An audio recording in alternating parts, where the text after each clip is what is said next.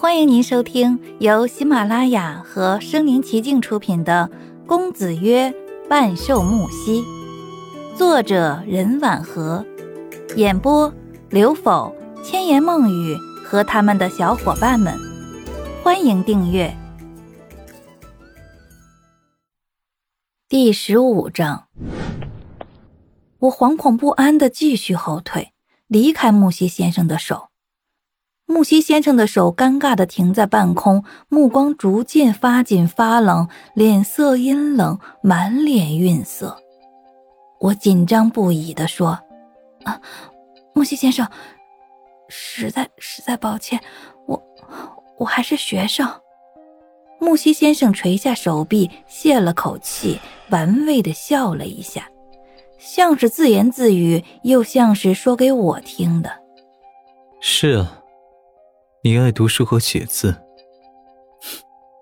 说罢，他转身上了车。我老实的立在车边，垂着眼睛。看到木西先生不开心，我心里也很沮丧，只能在心里对他说：“对不起，我还是学生，不能陪你参加宴会。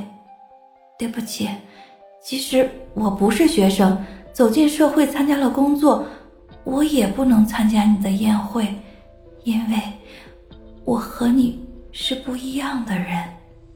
就在我等着和木西先生诀别时，一根棍子突然敲在车的引擎盖上，发出“砰”的一声。司机慌忙下了车。我转身看去，是我们家邻居白小胖的奶奶正颤悠悠地举着拐杖敲车，被司机一把拦住了。白奶奶大叫道。我要打恶人，来人呐！打恶人啦！我赶忙跑去搀扶住白奶奶，对她说：“啊，是我，春秋，是春秋啊！你赶快回家去，我要打恶人。”白奶奶将近八旬，时而清醒，时而糊涂。我安抚白奶奶。白奶奶，车里的人不是恶人。车窗再次打开，木西看一眼司机，司机顺从的转身上了车。车从我身边开过去时，木西不快的看了我一眼。邻居白小胖闻声跑了过来，怎么回事？白奶奶可能又犯病了。没事，我有绝招，看我的，奶奶。家里有你最喜欢吃的烤红薯，我们回家吃呀。白奶奶最喜欢吃红薯了，她就这样又哄又骗的把奶奶带回家去了。我站在她家门口，不放心的问白小胖：“你家真有烤好的红薯吗？”“哎呀，等稳住了，奶奶，我就出去买去。”如果不是我口袋中没有钱，我就跑去买了，最后只得落寞的回家了。阿妈坐在饭桌边等我，我进了门，她阴沉着脸问：“你没有坐电车回来吧？”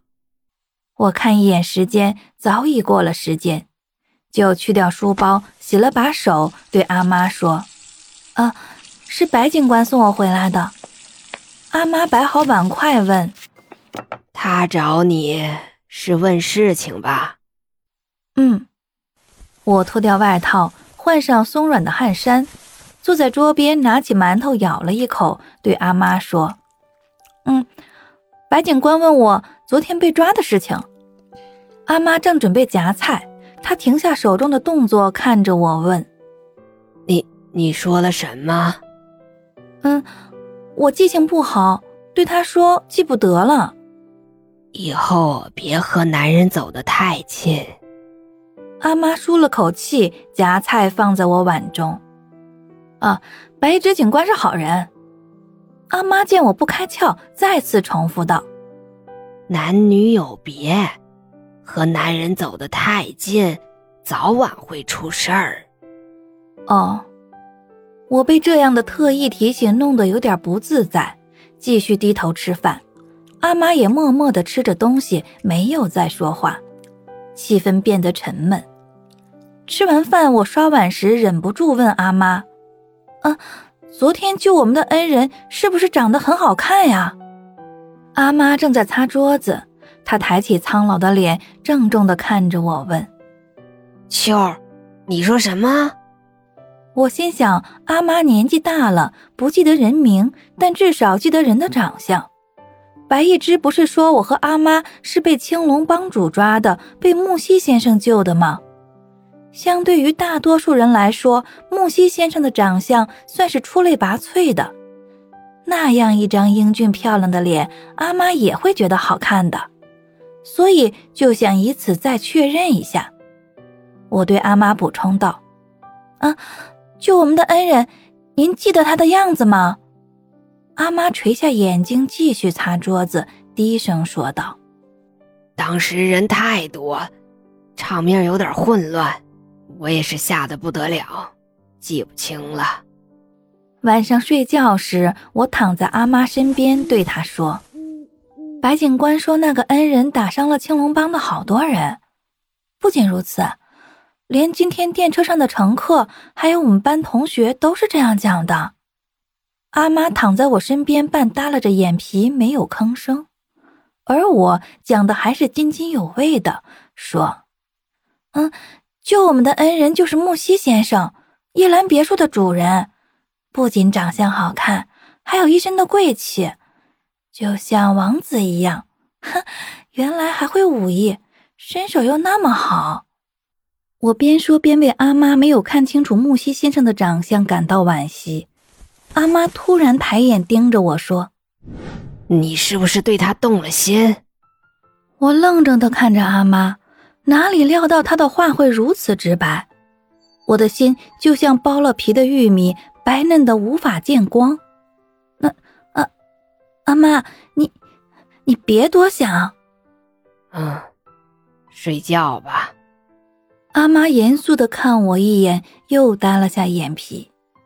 我立马闭上眼睛，还是觉得脸颊火辣辣的热，就转过身去，把头埋到被子里。我在心中为自己辩驳：我怎么敢喜欢木西先生呢？虽然我这个年龄的孩子也有早早嫁人的，可我也是有自知之明的。木西先生那么高贵。像鱼儿那样漂亮的女孩，喜欢他的又有多少呢？平凡的我怎么敢奢望木西先生的爱呢？更何况，以他奢华的居所、结交的高阶位的人士，还有足以征服帮派的强大能力，怎么也不会喜欢如微尘般普通的我呀？商人不都是乐善好施的吗？他帮我也是出于一片善心啊！